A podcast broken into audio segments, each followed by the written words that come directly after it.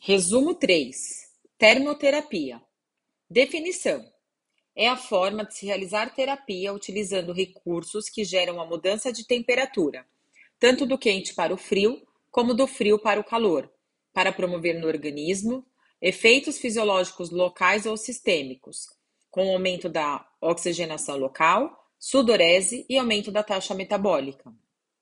Exemplos: compressas fria ou quente, ondas curtas, microondas e infravermelho. Hipertermoterapia. Termoterapia de adição, aplica-se o calor. Hipotermoterapia. Termoterapia de subtração, aplica-se ao frio. Meios de transferência de temperatura. Condução, contato direto que permite a transferência de temperatura de uma forma superficial, como exemplo, crioterapia, compressas, tanto quente quanto fria, manta térmica. Convecção.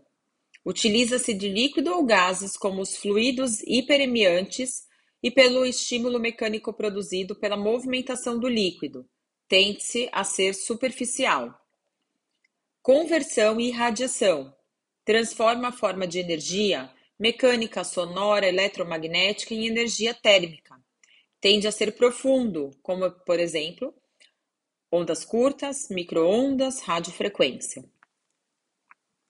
Classificação da profundidade: superficial, compressas quentes, frias, infravermelho, ultravioleta. Profundo, ondas curtas, microondas, ultrassom